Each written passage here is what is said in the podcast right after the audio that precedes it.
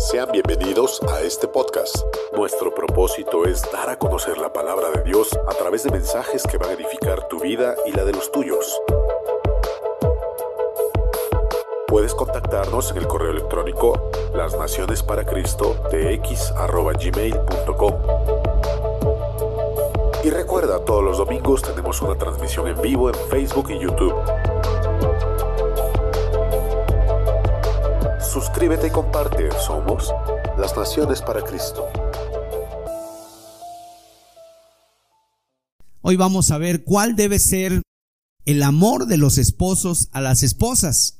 Hace ocho días veíamos un texto en Efesios 5:25, donde dice, y se nos manda, se nos ordena, se nos ordena de parte de Dios a través del apóstol Pablo, que los maridos, o sea, nosotros, los que estamos casados, los que somos esposos, los que somos padres, dice, maridos, amad a vuestras mujeres, así como Cristo amó a la iglesia y se entregó a sí mismo por ella. Mire, vean el tono imperativo de este pasaje. El tono imperativo es, maridos tienen que amar a sus esposas. Y entonces la pregunta será, pero ¿cómo? Si yo la amo, ¿no? Alguien, tal vez ahí el apóstol Pablo diciendo, bueno, pero ¿cómo? Si yo la amo, bueno, dice ahí, ¿cómo? Así como Cristo amó a la iglesia. Entonces, no es cualquier tipo de amor, sino que es el amor como el de Cristo, como el que Cristo tuvo por su iglesia. ¿Qué hizo Cristo en ese amor por su iglesia? Se entregó, se sacrificó. Y veíamos hace ocho días cuatro distintas clases de amor. Nosotros en el idioma español, nuestro idioma que es muy rico en muchos aspectos, pero en otros aspectos también está muy limitado. Por ejemplo, en esta palabra amor, yo les decía hace ocho días que a veces utilizamos la misma expresión para decir yo amo a mi esposa, yo amo a mi casa, yo amo mi trabajo, yo amo mi nación, yo amo a mi gato, yo amo a mi perro. O sea, estoy utilizando la misma palabra, pero realmente es diferente el tipo de amor. En el griego se utilizan cuatro. La primera es eros. Ese es el amor que viene de, del ojo. Y veíamos que lamentablemente la mayoría de los hombres se mueven por esta clase de amor. Y por eso es que después cuando se casan se llevan tremendas sorpresas porque este amor cambia, este amor es finito, es pasajero. Y yo decía, bueno, si la persona se enamoró a primera vista porque le gustó mucho la joven o la muchacha o el varón, pero después cambiamos. Cambiamos porque después vamos embarneciendo. La esposa cambia después que tiene a los hijos. Y entonces se acaba ese amor. Es el amor eros. Después viene el filial o el filos. De ahí viene la palabra filial, entre hermanos, entre amigos. Después hablábamos de este amor estorge, es otra palabra que es un amor de padres a hijos.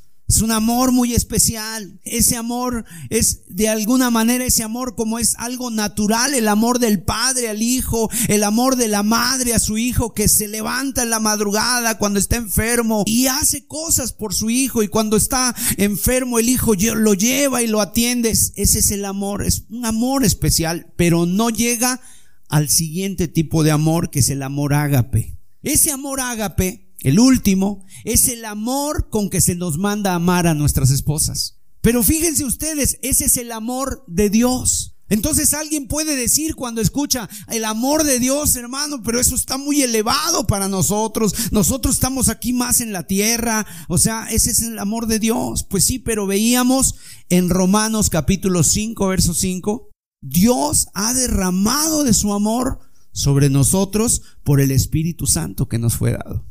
Es decir, sí podemos. Obviamente que esto es para aquel corazón que se ha vuelto a Dios, para el corazón cristiano. Es imposible pedirle a una persona inconversa este tipo de amor. O sea, ¿por qué? Porque no lo va a poder tener.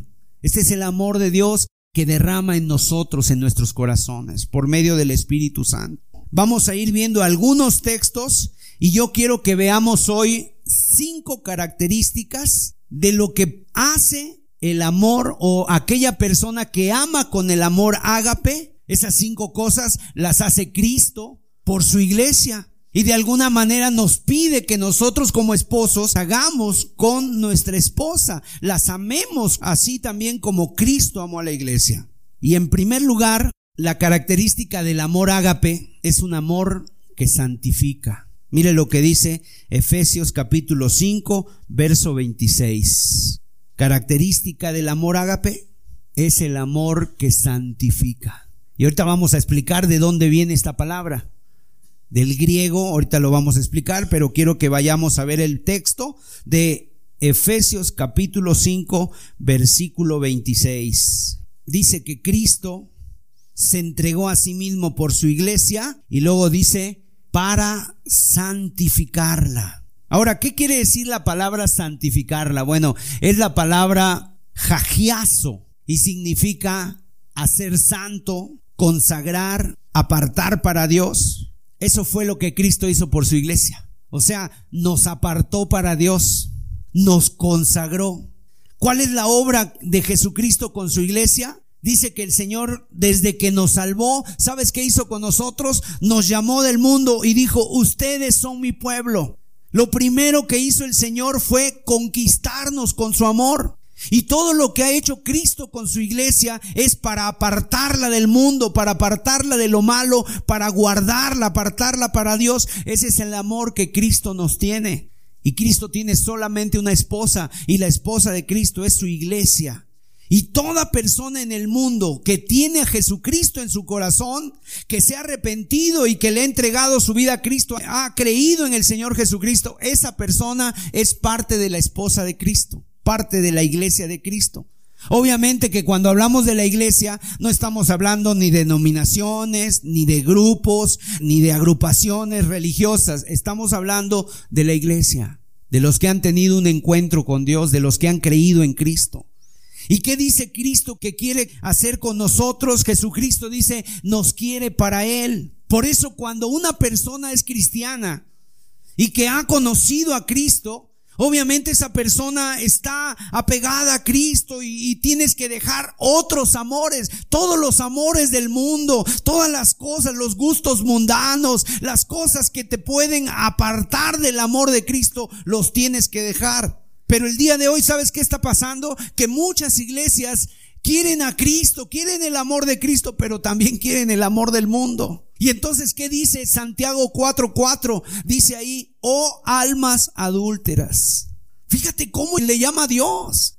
Un alma adúltera, o sea, una persona que en su alma está adulterando. ¿Por qué? Porque quiere el amor de Cristo. Cristo la ha conquistado con su amor, pero como que el amor de Cristo no le es suficiente y entonces va y busca otro tipo de amor allá afuera en el mundo. La Biblia dice que el Señor nos anhela celosamente y nos ha apartado para Él. Ahora, de la misma manera con nuestra esposa. Según este pasaje, lo que tiene que hacer un esposo con su esposa es santificarla, apartarla. Y así como Cristo no hace nada que nos aparte de Dios, al contrario, nos ha apartado para Dios el esposo lleno del Espíritu Santo, el que tiene a Cristo como cabeza, puede amar como Cristo amó a su iglesia y apartar a su esposa para Dios. O sea, cuidar que su esposa viva en santidad. Es la responsabilidad del esposo, cuidar que su esposa viva santificada, viva apartada. Mire lo que dice en Génesis 2.23. Cuando Adán vio a su esposa, a Eva, a la mujer que Dios le trajo, dice que cuando la vio por primera vez dijo estas palabras, Génesis 2.23, entonces dijo Adán, esto es ahora hueso de mis huesos, carne de mi carne, esta será llamada varona porque del varón fue tomado. Él se sorprendió de verla, seguramente su hermosura, totalmente diferente a lo que él había visto y dijo, esto es hueso de, mis huesos, carne de mi carne. Entonces el varón que ama a Dios debe de cuidar que su esposa viva en santidad. Y si un varón no cuida que viva en santidad, entonces ¿qué pasa? Hay varones que incitan a pecar a sus esposas. Incitan a pecar, las incitan a, mentir, las incitan a hacer lo malo. Cuidado. Una esposa no debe permitir que, que, su esposo la incite y mucho menos un varón que teme a Dios debe de incitar a su esposa al pecado. ¿Qué debe de hacer un varón según el texto? Apartarla para Dios. ¿Para qué? Tiene que ver con la característica del amor ágape. Amad a vuestras mujeres y dice que Cristo amó a su iglesia para santificarla, habiéndola purificado, o sea, apartarla para Dios y cuidar que su esposa esté apartada para Dios. En segundo lugar, otra característica del amor ágape es que el amor ágape es un amor purificador, así como el amor de Cristo por su iglesia es un amor purificador. El amor ágape es purificador. Y mire, regresemos al Efesios 6:26.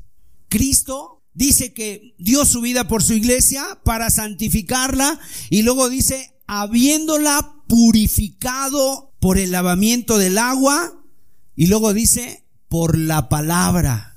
Todas las cosas que nosotros llegamos a conocer de Dios, ¿sabes cómo las llegamos a conocer? Por medio de la palabra. Cuando a ti te compartieron el Evangelio, ¿qué te compartieron? Te compartieron la palabra de Dios. ¿Cómo es que llegamos a conocer a Cristo? Por la palabra de Dios. ¿Cómo llegamos a conocer el perdón de Dios? Por la palabra de Dios. ¿Cómo conocimos el amor de Dios? Por la palabra de Dios. O sea, la palabra de Dios tiene un poder para santificarnos. La palabra de Dios es tan poderosa que nos puede apartar para Dios. Y por eso el apóstol Pablo en Romanos 1.16 dice, no me avergüenzo del Evangelio porque es poder de Dios para salvación a todo aquel que cree. ¿Para salvarme de qué? ¿Para cuidarme de qué? La palabra de Dios tiene poder para santificarnos y para purificarnos.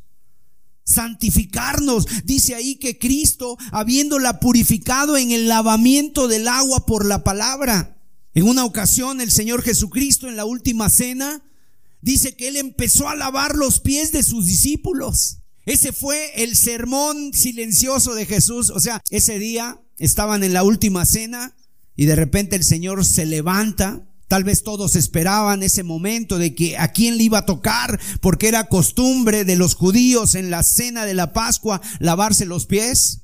Y siempre en las casas contrataban a un esclavo de menor categoría. Pero ese día pues estaba listo todo, el pan, el vino, estaba listo, eh, las hierbas amargas, el cordero, pero de repente dijeron, bueno, ¿y quién va a lavar los pies? Seguramente se han de haber quedado mirando entre ellos. No hay quien lave, pues tú Pedro, no, yo paso. Y tú Juan, no, yo no. Y así, pero se levanta el Señor Jesús se quita su manto, se ciñe una toalla y empieza a lavar los pies. Y cuando llega con Pedro, Pedro le dice, Señor, yo no me voy a dejar que tú me laves. Y Jesús le dice, si no te lavo, no tienes parte conmigo. Entonces Pedro dice, pues lávame todo, Señor. Y Jesús le dice, no, ustedes ya están limpios por la palabra que yo les he hablado. La palabra de Dios nos limpia. ¿Qué quiere decir eso que nos limpia? O sea, nos limpia porque nos saca todo lo malo, toda la basura que traemos. Antes de conocer a Cristo yo pensaba, no, a mí nadie me la hace, el que me la hace me la paga y yo no me voy a dejar de nadie. Y entonces se vuelve uno vengativo, rencoroso, pagar mal por mal, pero cuando vienes a Cristo la palabra de Dios te alumbra y te dice, no, vence con el bien el mal, perdona, deja lugar a la ira de Dios. Tú ora por los que te maldicen, ora por los que te ultrajan, bendice a los que te persiguen. Y entonces toda esa palabra nos va limpiando. Y esos deseos que ya antes tenía se van saliendo, así como cuando el agua, tienes un vaso de agua sucia y le empiezas a vertir agua limpia, agua limpia, hasta que esa, esa agua sucia se sale y entonces se queda lleno, pero de agua limpia. Así es nuestra vida por la palabra de Dios. ¿Y con cuál es el motivo o el propósito por el que Jesús quiere limpiarnos con la palabra? Dice el verso 27 de Efesios, a fin de presentársela a sí mismo una iglesia gloriosa que no tuviese mancha, ni arruga, ni cosa semejante, sino que fuese santa y sin mancha. O sea, esto fue lo que hizo el Señor Jesucristo. Nos aparta, todo lo que nos ha dejado en su palabra es para que vivamos puros, sin mancha y sin arruga. Obviamente esto es algo espiritual. El Señor lo hace en nuestra vida, quita las manchas. Ahora la pregunta es, Pero hermano, ¿eso qué tiene que ver conmigo? Yo como esposo, ¿cómo puedo purificar a mi esposa? Salmo 119, verso 9, ahí hay un texto que dice, ¿con qué limpiará el joven su camino? Con guardar tu palabra. O sea, ¿cuál es el medio purificador para purificar a nuestras esposas? La palabra de Dios. Y así como Cristo nos dejó su palabra, el varón que obedece a Dios, el varón que ama a su esposa, purifica a su esposa. ¿Cómo creen? ¿De qué manera lo hace? Ministrándole con la palabra de Dios, enseñándole instruyéndole, viviendo la palabra de Dios. Y la única manera de purificar a nuestras esposas es ministrarles la palabra de Dios, así como Cristo purificó a su iglesia por medio de la, de la palabra, la purificó y necesitamos nosotros como esposos enseñar y ministrar la palabra de Dios. La pregunta es, ¿sí lo estamos haciendo? Sí, hermano, yo la estoy trayendo a la iglesia, a mi esposa. No, eso no es nuestra responsabilidad va más allá que el simple hecho de ir a la iglesia. Nuestra responsabilidad es ministrarla. Y cuando ministramos la palabra de Dios, nos limpia. Saca todo lo que no es de Dios y mete la palabra de Dios. Es el agua de la palabra. Eso lo dice Romanos capítulo 12. Vamos a ver ese texto de Romanos, verso 2. No os conforméis a este siglo, sino transformaos por medio de la renovación de vuestro entendimiento. O sea, nuestro entendimiento es renovado para que comprobéis cuál sea la buena voluntad de Dios, agradable y perfecta. ¿Cómo es renovado nuestro entendimiento? Por medio de la palabra. La pregunta es, ¿lo estamos haciendo? Y entre más metemos el agua de la palabra de Dios, entre más nos llenamos de la palabra de Dios, nuestro hogar se purifica. Igual nuestros hijos. ¿Cómo la voy a purificar? Bueno, imagínate que llegas a tu casa, tu esposa te dice algo y tú dices, no, yo estoy muy cansado, ¿sabes qué? Haz lo que tú creas conveniente, hazle como Dios te dé a entender. Esa no es la respuesta que debemos dar. Juan 17, 14. Aquí está el Señor Jesús en la última cena orando por sus discípulos. Y les dice el Señor esta palabra, yo les he dado tu palabra. El mundo los aborreció, pero ellos no son del mundo, como tampoco yo soy del mundo. O sea, Jesús está orando por sus apóstoles. Y entonces nosotros debemos orar también por nuestras esposas y decirle, Señor, aquí está mi esposa, mira las batallas que ella tiene, tal vez las enfermedades, los problemas, Señor. Yo a veces no entiendo qué tanto puede llegar a tener, pero Señor, aquí está mi esposa, así como hizo Cristo por sus apóstoles, por su iglesia en ese momento. Y dice, el mundo los aborreció, el mundo los va a perseguir, el mundo los va a maltratar, el mundo los va a señalar, estigmatizar, pero no te ruego que los quites del mundo, te ruego que los guardes del mal. Verso 16 y 17, no son del mundo como tampoco yo soy del mundo. Y luego dice, santifícalos, el verso 17, santifícalos en tu verdad, tu palabra es verdad. Entonces, ¿qué nos dio Jesucristo? La palabra. ¿Qué le debemos dar a nuestras esposas? La palabra de Dios. ¿Qué tiene que hacer el varón entonces con ese amor ágape? Purificar a su esposa con la palabra de Dios. ¿De quién es la responsabilidad? ¿De la iglesia? No, la responsabilidad es de nosotros los esposos. La iglesia, ¿qué es lo que hace? La iglesia, pues podemos enseñar la palabra de Dios, nos esforzamos para que estos estudios se puedan entender, pero la responsabilidad la tenemos nosotros. Y hay una situación muy común en las iglesias. Yo decía la semana pasada, hay esposas que han sacado adelante a sus familias, las mujeres. Y lo han hecho mejor que los hombres. Ahora, era la voluntad de Dios que las esposas hicieran eso, tomaran ese papel, esa responsabilidad. No era la voluntad de Dios, pero ellas al ver que sus esposos no accionaban, que sus esposos no hacían nada, que sus esposos estaban muertos o estaban dormidos espiritualmente, ellas tomaron ese papel. Y empezaron a orar y empezaron, Señor, a orar por sus hijos y a llamarle la atención a sus hijos. Y, y, por algo, por ahí empezó la obra. Y si no se han descarriado sus hijos del todo, ha sido pues gracias al papel de esa mujer. Porque Dios le dio la gracia. Son las mujeres a veces las que andan diciendo, anda el hijo, levántate, lee tu Biblia, hija, mira ya, guárdate, mira, ten cuidado con esos muchachos. Y empieza la mamá ahí a empujarlo y a veces hasta los propios esposos, ándele hijo, vamos, órale. Andan empujando a sus esposos. ¿Y qué está haciendo ese varón? Ese varón no está amando como Cristo amó a la iglesia. Y si el varón no toma su lugar, entonces a veces la mujer lo toma. No es la voluntad de Dios, pero a veces lo toma. ¿Por qué? Porque el varón no se paraba. Le faltaba el amor. Y luego los esposos se preguntan, ¿por qué tu hijo anda en drogas? ¿Por qué tu hijo anda en el alcohol? Porque no les hemos dado la palabra. Cristo nos dio su palabra y el esposo debe ministrar con la palabra de Dios en el hogar.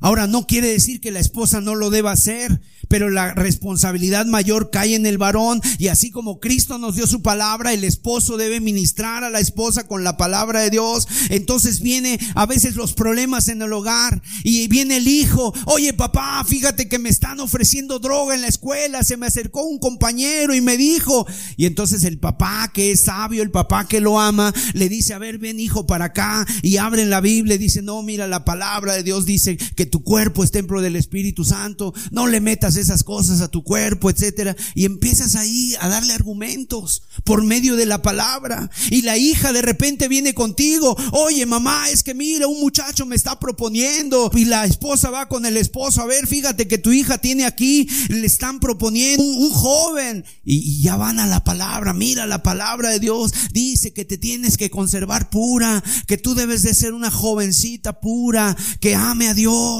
Y entonces ahí está el consejo. Pero si tú nada más le dices al hijo, no, hijo, échale ganas, no, no, no. Y no le das el consejo de la palabra de Dios. Tristemente por eso hay muchos hogares así, donde los jóvenes fueron criados como las hierbitas del campo. Crecieron así como estas hierbas que están aquí atrás, que crecieron para todos lados y no hubo quien les pusiera límites. ¿Se dan cuenta ustedes de la responsabilidad de amar? ¿Cuántas mujeres quieren que cuando haya una dificultad de veras venga el marido y les ministre? Pero lamentablemente eso no está sucediendo en los hogares. No hay, o sea, hay arréglenselas como pueda. Muchas mujeres quisieran que en esos momentos en que están tristes, que están cargadas, llegaran los esposos y las ministraras. Ven esposa, te veo triste. ¿Qué te está pasando? ¿Qué pasó contigo? ¿Te pasa algo? ¿Te conozco? Mira, ven, vamos a la palabra. Y las empezaran a ministrar. Y a lo mejor un salmo, una palabra, alguna carta ahí del, del plan de Dios. Qué hermoso es eso. Porque la esposa dice, ay,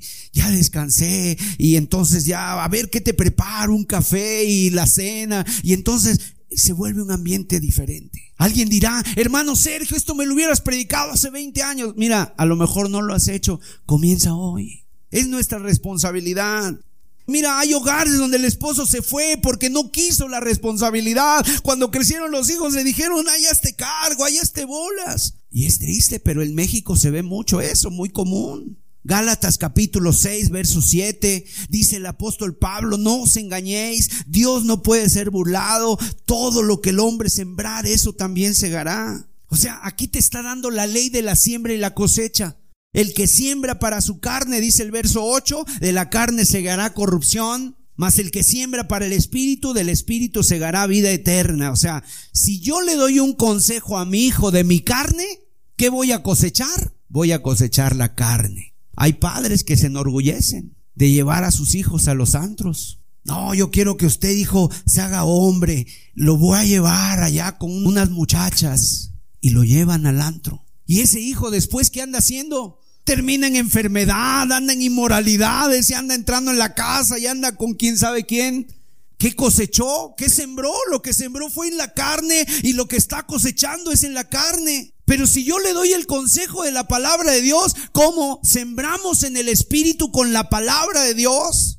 Y aquí la clave es el que siembra para el Espíritu. Mira, qué triste que en las iglesias el día de hoy, ¿sabes lo que están interpretando el siembra para el Espíritu? El que siembra para el Espíritu es aquel que da dinero en la iglesia. A ver, hermano, tienes que darme mil pesos y sembrar para el Espíritu. Eso no es cierto. Sembrar para el Espíritu es sembrar con la palabra de Dios es poner el principio de la palabra de Dios, es la siembra de la palabra de Dios. Entonces, ¿qué necesitamos como esposos? Yo primero, sembrar la palabra de Dios y dice la Biblia que no vuelve vacía y la palabra está haciendo su obra y es poderosa y penetra y corta como una espada de dos filos. ¿Por qué? Porque toda la Biblia es la palabra de Dios y tiene poder para limpiar y para purificar.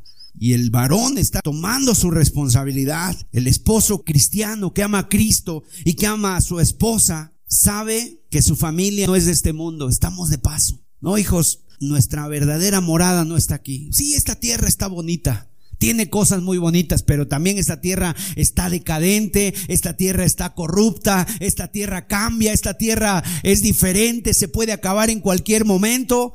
Nosotros no somos de aquí.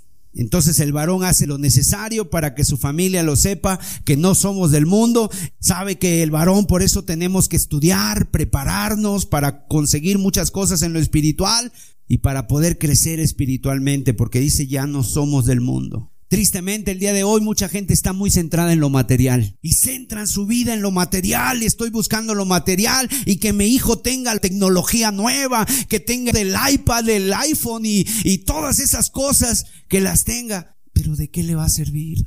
¿Eso lo va a hacer exitoso una carrera? Mira, lo que lo va a hacer exitoso a un hijo va a ser el conocimiento de la palabra de Dios. Ahora, no estamos diciendo que no estudie, pero ¿de qué le sirve ganar el mundo, como dijo Cristo, si pierde su alma?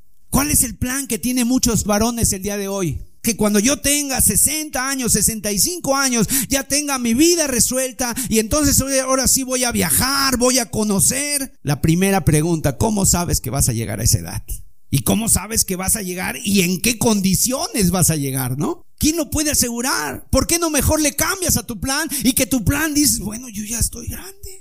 Ya el tiempo pasó, ya no soy el jovencito de antes, ya, ya, ya está pasando el tiempo, ya no quiero vivir como ese adolescente perpetuo, no como el síndrome de Peter Pan que quiere ser adolescente siempre toda la vida, no, yo ya estoy grande, ahora mi plan va a ser servir a Dios. Y qué hermoso, ¿no? Hace como, yo creo que fácil tendrá unos 30 años, conocí a un varón y estaba predicando, yo me acuerdo que él me invitó a predicar allá a Monterrey, vivía en una casita hacía las reuniones en el, en el patio, así en el garage de su casa, rentó la casa y hacía las reuniones, tenía sus hijos chiquitos. Y el día de hoy han pasado los años, ya es un hombre grande, maduro, pero sigue predicando la palabra de Dios, sus hijos están sirviendo a Dios. Y él ahora se dedica a viajar con su esposa por diferentes lugares, a seguir ministrando. Y yo digo, eso es un bonito testimonio. Y sus hijos sirven a Dios. ¿Cuál es tu plan? Sí, es cierto, es bueno anhelar cosas, sí es bueno anhelar cosas, pero nuestra meta debe ser lo espiritual. Porque dice la Biblia que si hemos resucitado con Cristo, buscad las cosas de arriba, donde está Cristo sentado a la diestra del Padre. Amén. ¿Qué le estamos enseñando a nuestros hijos? ¿Que lo principal es lo material? ¿Que lo importante son las cosas? Ahora, no por esto no quiero decir que no trabajemos.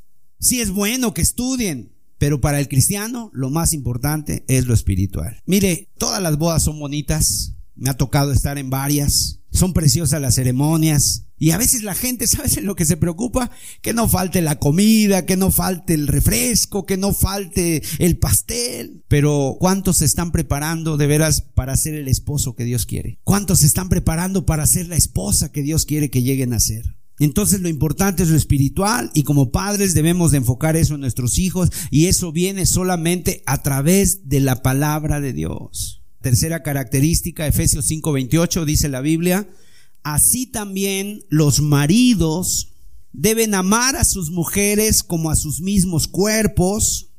El que ama a su mujer a sí mismo se ama. Fíjese cómo deben de amar a sus mujeres como a sus propios cuerpos. Yo sé que aquí en México, y yo no sé si a ti te lo enseñaron, a mí no me lo enseñaron, pero lo escuché, que te dicen a las mujeres ni todo el amor ni todo el dinero, ¿cierto o no? Y hay hombres que dicen, no, yo así soy, ¿verdad?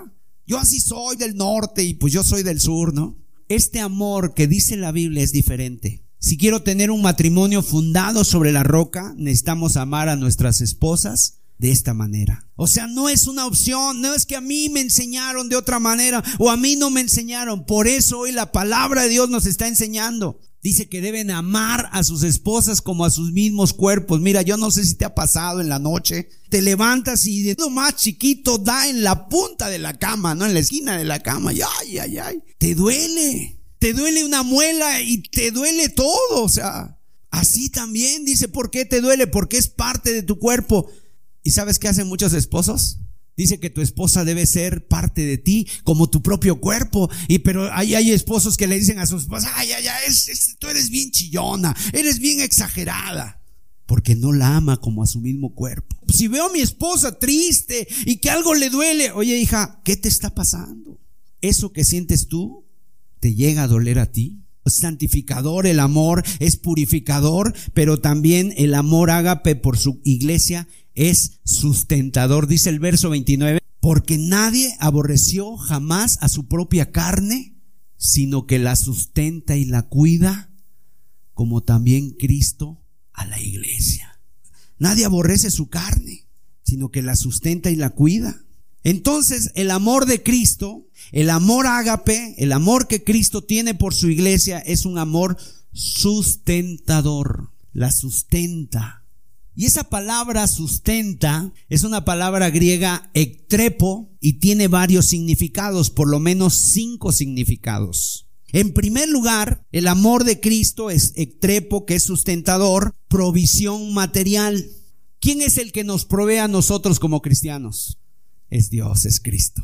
Sí, lo hace a través del esposo, le da trabajo al esposo, pero no solamente le da trabajo, le da fuerzas, le da salud, para que el esposo llegue con el trabajo, imagínate, y los hijos deben aprender eso, ¿verdad? Que cada cosa que hay en la casa, el mueble, la comida, la ropa, los zapatos, todas esas cosas, cosas grandes o cositas, Dios las ha provisto. Por eso dice Mateo 6:26, mirad las aves del cielo, que no siembran, ni ciegan, ni recogen en graneros, y vuestro Padre Celestial las alimenta. ¿No valéis vosotros mucho más que ellas? O sea, el que nos provee es Dios. Sí, Dios utiliza al varón, pero es Dios el que provee a través del varón. Y el varón es el que debe traer el gasto a la casa. Hay situaciones, ya hemos explicado, donde el varón perdió el trabajo, donde el varón cayó en una enfermedad. Bueno, hay situaciones extremas donde la esposa puede trabajar o tuvo que trabajar, pero eso no le quita la responsabilidad al esposo. La responsabilidad del varón es traer la provisión material. ¿Verdad que el día de hoy vivimos en un mundo donde todo es 50-50? 50-50, 50 y 50. No, mira, a ver, aquí vamos a hacer cuentas, a ti esposa te toca la luz, el agua, el teléfono y todo, ¿no? Y a mí me toca pues esta parte y, luego a veces la esposa pone todo y el esposo dice, pues yo ni te digo cuánto gano. Primera Timoteo 5.8, porque si alguno no provee para los suyos y mayormente para los de su casa, han negado la fe y es peor que un incrédulo. O sea que el varón somos los responsables de sustentar nuestra casa materialmente. La verdad es que a veces cuando el esposo no ha cumplido esta responsabilidad, hay esposas que lo han hecho y a veces han sacado adelante a sus hijos. A veces hasta les han dado carreras a sus hijos. No era el plan de Dios, pero lo han hecho con la ayuda de Dios. Entonces, significa el amor ágape es sustentador y uno es provisión material. En segundo lugar, dice también el texto de Efesios 5:29, la sustenta y la cuida, la sustenta. Esa palabra también sustentar quiere decir el segundo, ayudar a sostener la carga. Ese significado también es de sustentar. O sea que el marido no solamente provee económicamente, sino que más tiene que hacer el varón, así como Cristo hizo. Fíjese esta invitación de Cristo que es hermosa. Está en Mateo 11:28. Y dice el Señor Jesús, y es una invitación para todos, venid a mí todos los que estáis trabajados y cargados, y yo os haré descansar. O sea, Cristo nos invita, amados, cuando tus cargas, o sea, el ser humano, la verdad, no está diseñado para llevar cargas espirituales. Somos nosotros, mire, el otro día vi un video, me enseñaron un video de una jirafita la jirafa ahí, eh, grandísima, ¿no? Miden hasta siete metros, no sé cuántos del cuello hacia abajo. Y da luz ahí en plena selva, en plena jungla, da luz a una, a una jirafita y la jirafa cae, no sé de cuántos, dos metros a lo mejor, cae al suelo y en ese momento se levanta y empieza casi que a correr. Y ahí están los leones persiguiéndola, pero se logra salvar. La verdad es que nosotros los seres humanos no somos así. Necesitamos mucha ayuda. Cuando son niños necesitan ayuda. Cuando son bebés. Que nos den la mamila, que nos cambien el pañal, que nos volteen porque nos podemos ahogar. Cuando estamos creciendo y somos adolescentes, necesitamos mucha ayuda, que nos guíen, que nos pongan límites, porque a veces se nos va y, y estamos enojados, no sé ni por qué.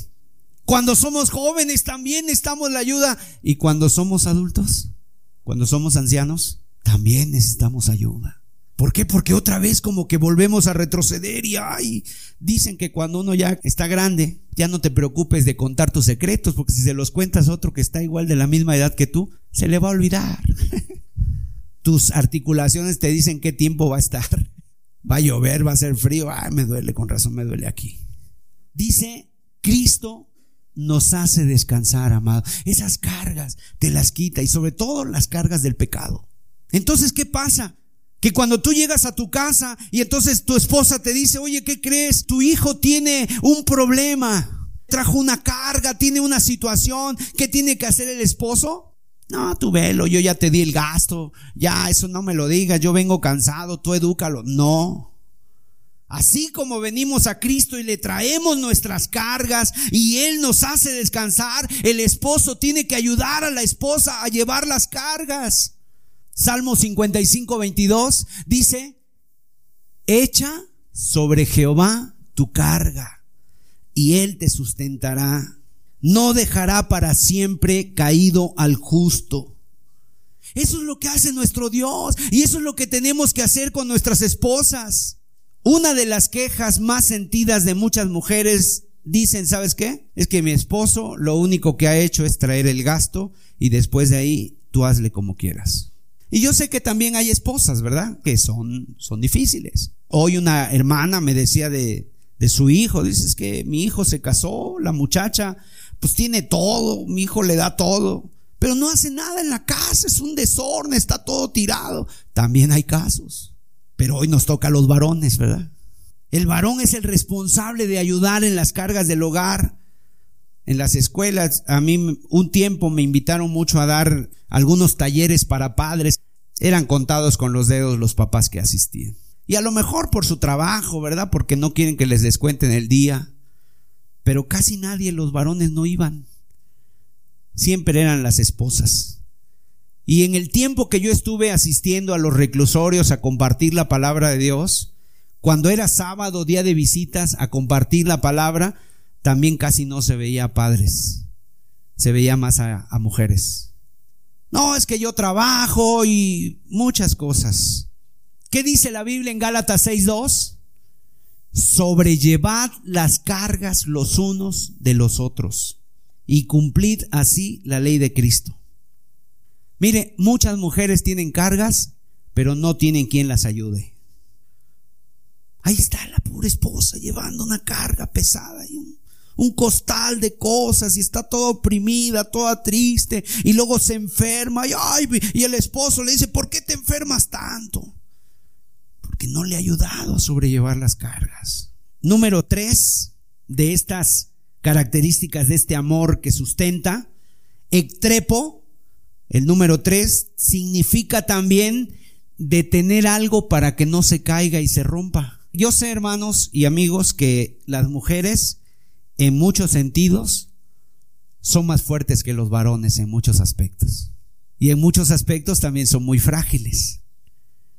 Hoy me contaba una hermana, no hermano, ¿qué cree que mi nuera ya tuvo su, segundo bebé? Ah, sí, ¿qué pasó y cómo estuvo? No, todo gracias a Dios salió bien. Y llamaron a mi hijo, dice, mi hijo estuvo en el parto.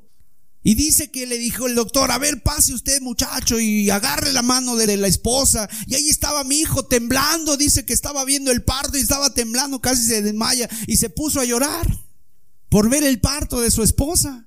Dice, no, yo no pensé que fuera así. Yo no sé cuántos varones sí les gustan las inyecciones, pero la verdad es que a veces no es lo nuestro. Pero las esposas en algunos aspectos son muy fuertes en otros aspectos son muy frágiles. Y la Biblia dice en Primera de Pedro 3:7, maridos, igualmente vivid con ella sabiamente, dando honor a la mujer como vaso más frágil y como coherederas de la gracia de la vida para que vuestras oraciones no tengan estorbo. Los hombres somos frágiles, las mujeres son más frágiles. Y Cristo, amados, nos ha guardado. Y, y, fíjate, conociendo que somos frágiles, Cristo dice, echa tu carga sobre mí, yo te apoyo. Entonces el varón que ama a su esposa no debe permitir que su esposa se caiga, que se quiebre. La mujer entonces es delicada, el esposo tiene que amarla como Cristo amó a la iglesia y ministrarla. Otra definición de trepo es defender. Jeremías 15:20 dice, y te pondré en este pueblo por muro fortificado de bronce, y pelearán contra ti, pero no te vencerán, porque yo estoy contigo para guardarte y para defenderte, dice Jehová. También significa sustentar, defender. ¿Qué debe hacer el esposo con su esposa? Defenderla defenderla de los ataques, defenderla de las influencias malas, defenderla, que no vengan las hermanas y la ataquen, ¿verdad? Que no vengan ahí a atacarla, o sea, no, tú guardas tu hogar. Mire, hubo un tiempo en que dice la Biblia que Satanás engañó a Eva. Y yo no sé, o sea, ¿dónde estaba Dan en ese momento? No estaba Adán con su esposa. Ahora nadie puede decir estaba cultivando la tierra porque Adán en ese momento no tenía que cultivar nada.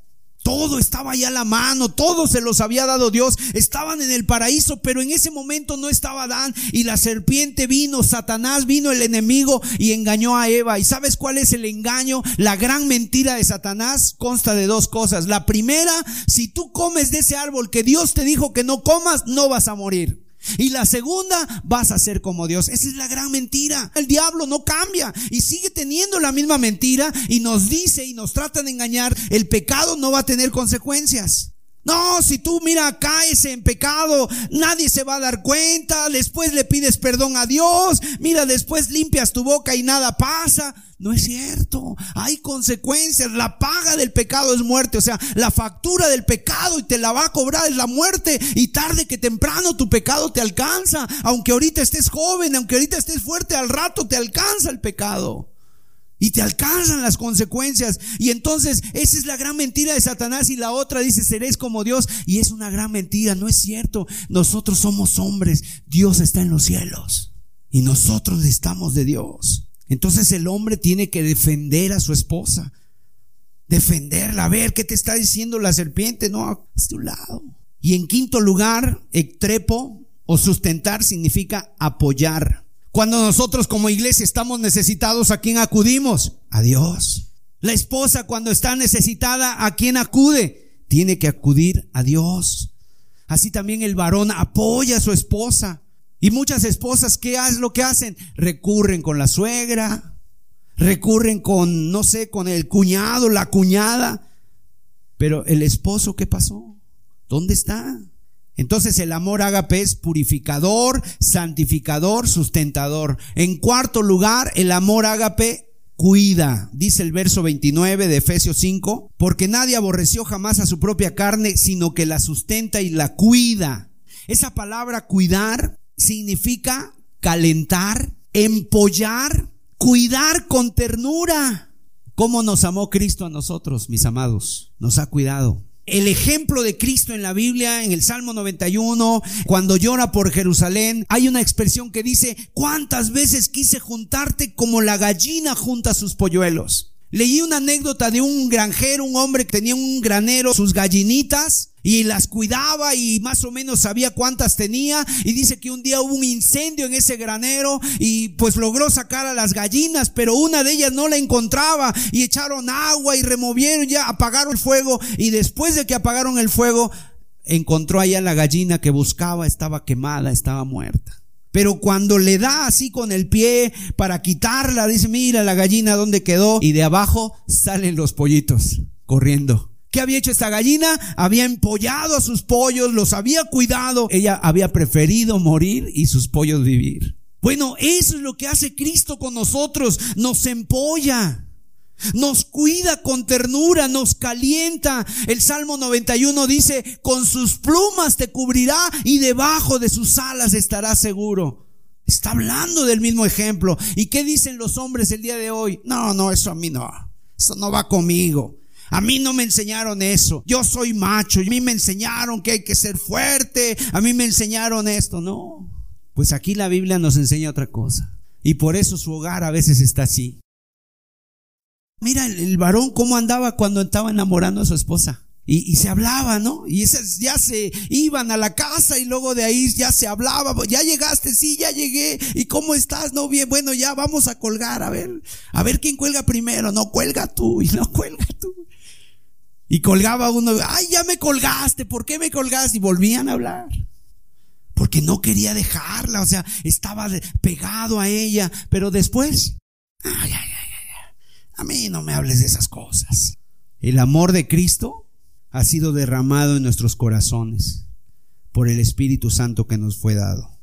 Y el último punto, el número cinco, el amor ágape es dejar atrás, abandonar la dependencia para unirse a su esposa. O sea que el amor a la esposa va a superar ahora el amor de los padres, el amor del padre, de la madre, y por amor al esposo y por amor a la esposa va a abandonar la dependencia y eso es lo que dice el verso 5.31.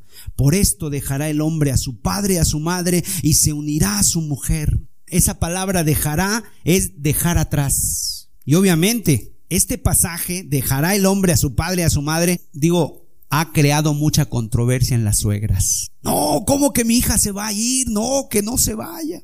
Se tiene que ir. A ver, usted que se casó un día, ¿qué hizo? Por favor, dígamelo. Un día yo también dejé a mi mamá. Mi esposa también dejó a su mamá y un día si tú te casaste también la dejaste. Y a lo mejor tu mamá con lágrimas, no, no te vayas, mira ese hombre, no lo conoces. Te enamoraste tanto que ya no escuchaste razones. Y bueno, pues es la ley, así también los hijos. Un día se van a ir. Y debemos prepararlos para que se lleven su maleta de cosas, ¿verdad? Lo primero que se lleven es la palabra de Dios. Se van a ir. Sí, se van a llevar algo de nosotros y nos va a doler, pero se van a ir. Ahora, esto no quiere decir que ya casados uno no debe de recibir el consejo de los padres, claro, es recibir el consejo de los padres, pero no la intervención de los padres. Ya la intervención es diferente, ya se casaron, ahora ya ellos. Y fíjese, la otra palabra dejará es cataleipo, dejar atrás, pero luego viene una palabra y se unirá. El griego es proscolao y significa, mire, proscolao son dos palabras y tal vez de ahí venga la palabra cola, de pegar. Y significa adherir fuertemente, pegar muy fuerte. Cuando un matrimonio se une, se pegan, se adhieren fuertemente. Obviamente que esto no pasa al otro día del matrimonio. Esto tarda tiempo como que hay cosas que hay que limar para que nos peguemos bien, ¿verdad? Y esos son los primeros años donde eh, tenemos que estarnos limando cosas. Y el Señor Jesucristo en Mateo 19, 6 dijo, ya no son ya más dos, sino una sola carne, por tanto lo que Dios juntó, no lo separe el hombre. ¿Cómo es la unión entre un hombre y una mujer? Proscolao, así como el pegamento. En el momento en que se une el esposo a la esposa, llega ese proceso de ser una sola carne. Ahora ya están unidos. Van a tener problemas y dificultades, sí, pero ellos ahora, los dos, luchando por el mismo propósito y objetivo, los van a poder resolver. Como padres puedo darles consejo, puedo visitarlos, y yo creo que le va a dar mucho gusto a un padre, pero fíjese qué debe de hacer un, padre cuando ya estén casados sus hijos. Bueno que me vienes a visitar, hijo, hija.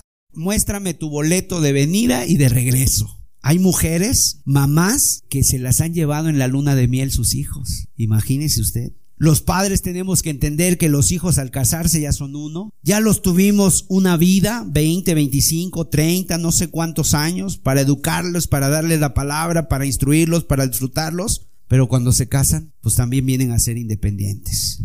Y yo sé que hay una unidad familiar y sé que si pueden vivir juntos en la misma, digamos, ahí cerca, pues qué bueno, gloria a Dios, se pueden ayudar. Pero ya no es la responsabilidad de los padres. Proscolao es la unidad entre el hombre y una mujer. Ahora, yo no sé si tú has pegado cosas así con un resistol de esos potentes, ¿verdad? Los pegas tanto que si los logras despegar, ya no va a ser despegarlos, vas a hacer romperlos y los vas a lastimar y se va a dañar. Por eso cuando un matrimonio se divorcia, ahí el otro día escuchaba yo de unas personas, no, este matrimonio, mira, se divorciaron y todo lo hicieron así muy maduramente. Él vive por su lado con su nueva esposa, ella vive por su lado con su nuevo esposo y a veces hasta se juntan con los hijos para platicar. Se oye muy bonito eso, pero no es cierto, es mentira. Siempre que hay divorcio, se lastiman porque Dios aborrece el divorcio. Dios aborrece el divorcio. Miren Malaquías capítulo 2, verso 16. Mucho cuidado. Malaquías 2:16, porque Jehová Dios de Israel ha dicho que él aborrece el repudio. La palabra divorcio quiere decir repudiar. El que cubre de iniquidad su vestido, dice Jehová de los ejércitos, guardaos pues en vuestro espíritu y no seáis desleales. Ya hablaremos del divorcio. Porque hay momentos en que hay razones bíblicas para divorciarse, también lo hay. Ya hablaremos del divorcio con detenimiento, hay cláusulas, pero eso no quiere decir que no es de Dios el divorcio.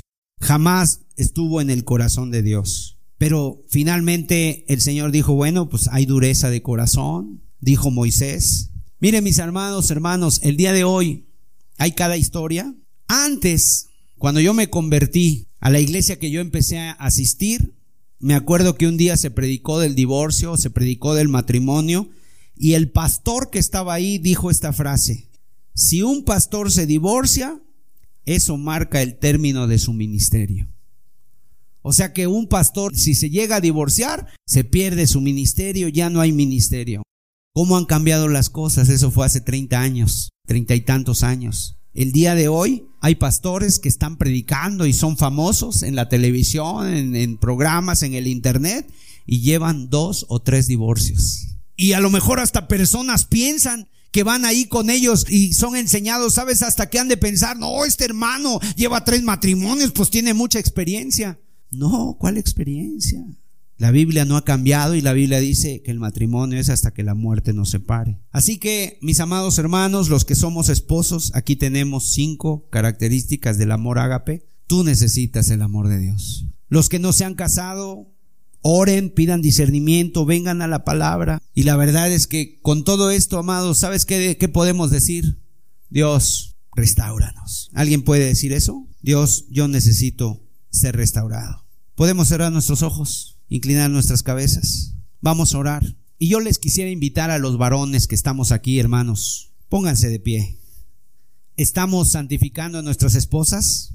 ¿Las estamos apartando para Dios? ¿Hemos sido los sustentadores de nuestras esposas? ¿Las hemos cuidado con amor y ternura? Si salimos mal en este pequeño cuestionario, Hoy es un buen día para decirle, Señor, esto yo no lo puedo hacer, está mucho más allá de mí. Pero el hermano nos ha dicho que con el amor de Cristo sí se puede. Y yo quiero tener ese amor de Cristo. Yo quiero ser lleno del Espíritu Santo. Cristo nos ha venido a rescatar de nuestra vana manera de vivir, mis amados. Y si Cristo hace su obra en nuestros corazones, lo que vamos a ver van a ser familias restauradas, transformadas. ¿No te gustaría, mi amado, mi amada hermana o amigo, hermano, ver a tu familia aquí, contigo, alabando a Dios, amando a sus esposas, cuidando a sus hijos? ¿No hay el anhelo en tu corazón de decirle, sí, yo quiero que mi hijo tenga Cristo, que mi hijo sea restaurado? ¿Se lo podemos decir a Dios? Vamos a orar. Hoy hay hombres y mujeres que tal vez digan, pues hermano, para mí la verdad es, es tarde ya. Se han destruido cosas. Y quizás es cierto, quizás ya no es posible a lo mejor. Pero, pero sí tu vida puede ser restaurada. Comencemos hoy a decirle, Señor, ten misericordia de nosotros y ayúdanos. Ayúdanos a ser el esposo que tú quieres que seamos. Ayúdanos a ser las esposas que tú quieres que seamos. Ayúdame a ser el varón de Dios, el varón que tú quieres que yo sea. Ora, ora a Dios. ¿Y tu esposa? Ora por tu esposo. Ora por tu esposo. Ayuda a mi esposo. Venimos nosotros, a lo mejor esto ni siquiera lo imaginábamos porque nunca conocimos, nunca nos interesamos. Pero hoy Dios te está levantando, Dios te está despertando para que puedas vivir una vida diferente.